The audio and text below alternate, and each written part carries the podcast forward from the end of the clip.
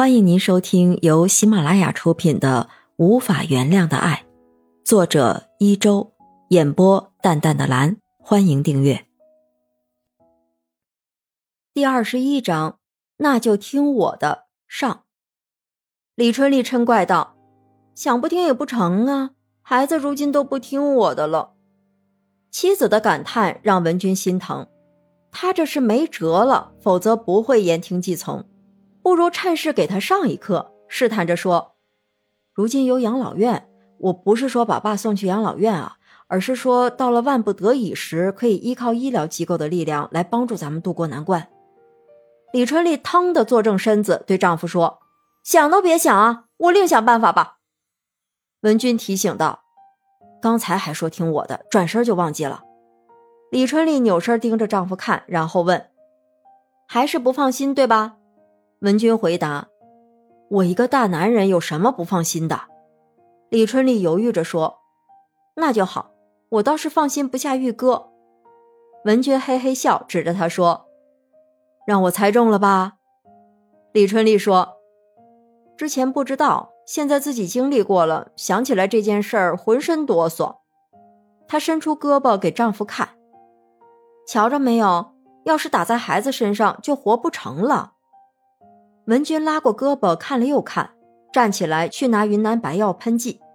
春丽想自己来，文君拧开瓶盖，一边给他喷药，一边说：“我最近也观察过，只要爸爸情绪稳定，头痛病发作的时间间隔就长。如果能让他高兴起来，也许就不会发病，或者少发病。”冷雪茹叫道：“出来吃饭，以后不用叫来叫去，到点就开饭。”李博阳坐下。冷雪茹为他盛饭，二人配合默契，像夫妻一样。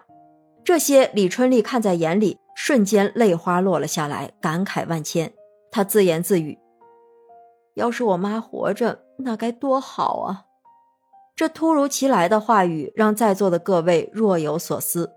冷雪茹打破沉静，催促道：“快吃饭吧，今天我有表演，你们俩自己去送孩子吧。”李博阳接话道。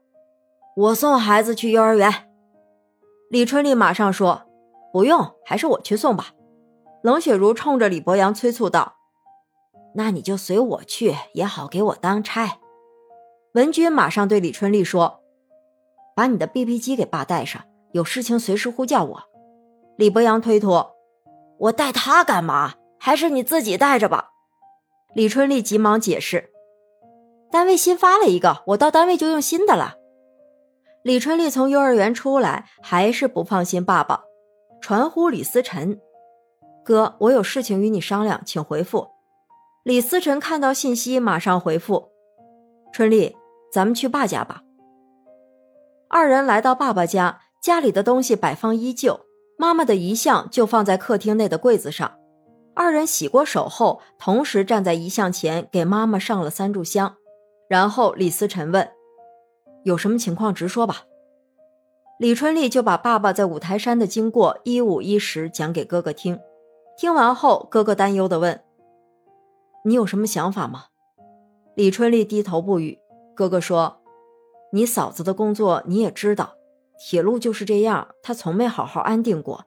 如今是上三个班休两天，弄得我也整天稀里糊涂。嗯，要不去我家吧。”李春丽还是低头不语。哥哥问：“你到底是怎么想的呀？”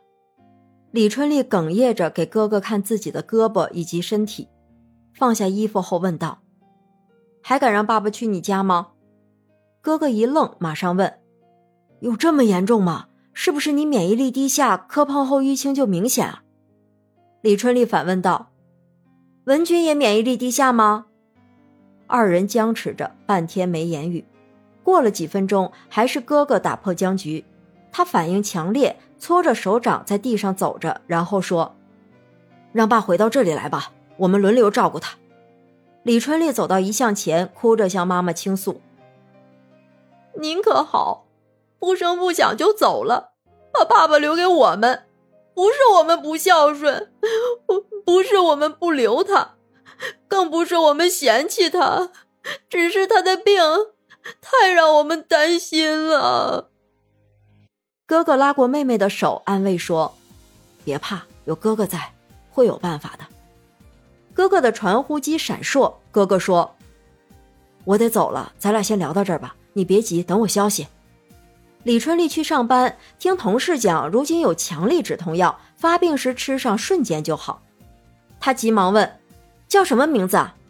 同事神秘地说：“吗啡。”李春丽马上否定：“那可不行，是他会上瘾。再说了，我去哪儿弄呀？”同事回答：“有志者事竟成。你家文军在刑警队找这个东西，那不是举手之劳吗？”李春丽长叹一声。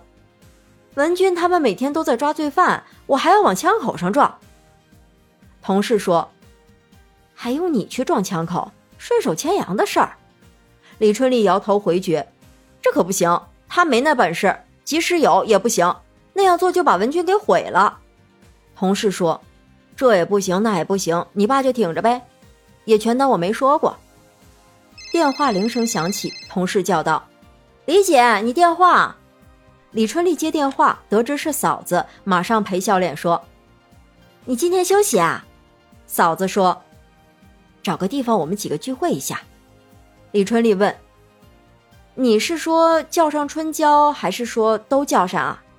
嫂子说：“就咱们仨吧。”李春丽找好地方，提前到达。嫂子与春娇差不多同时到达，三人坐下后，嫂子开诚布公。让爸去我家，我可以接受，但他要是犯病，我们不在家，那将如何啊？况且我是上班三天休两天。李春丽明白，其实是哥哥担心嫂子，怕嫂子招架不住爸爸的拳打脚踢，可以理解。听众朋友，本集已播讲完毕，请订阅专辑，下集精彩继续。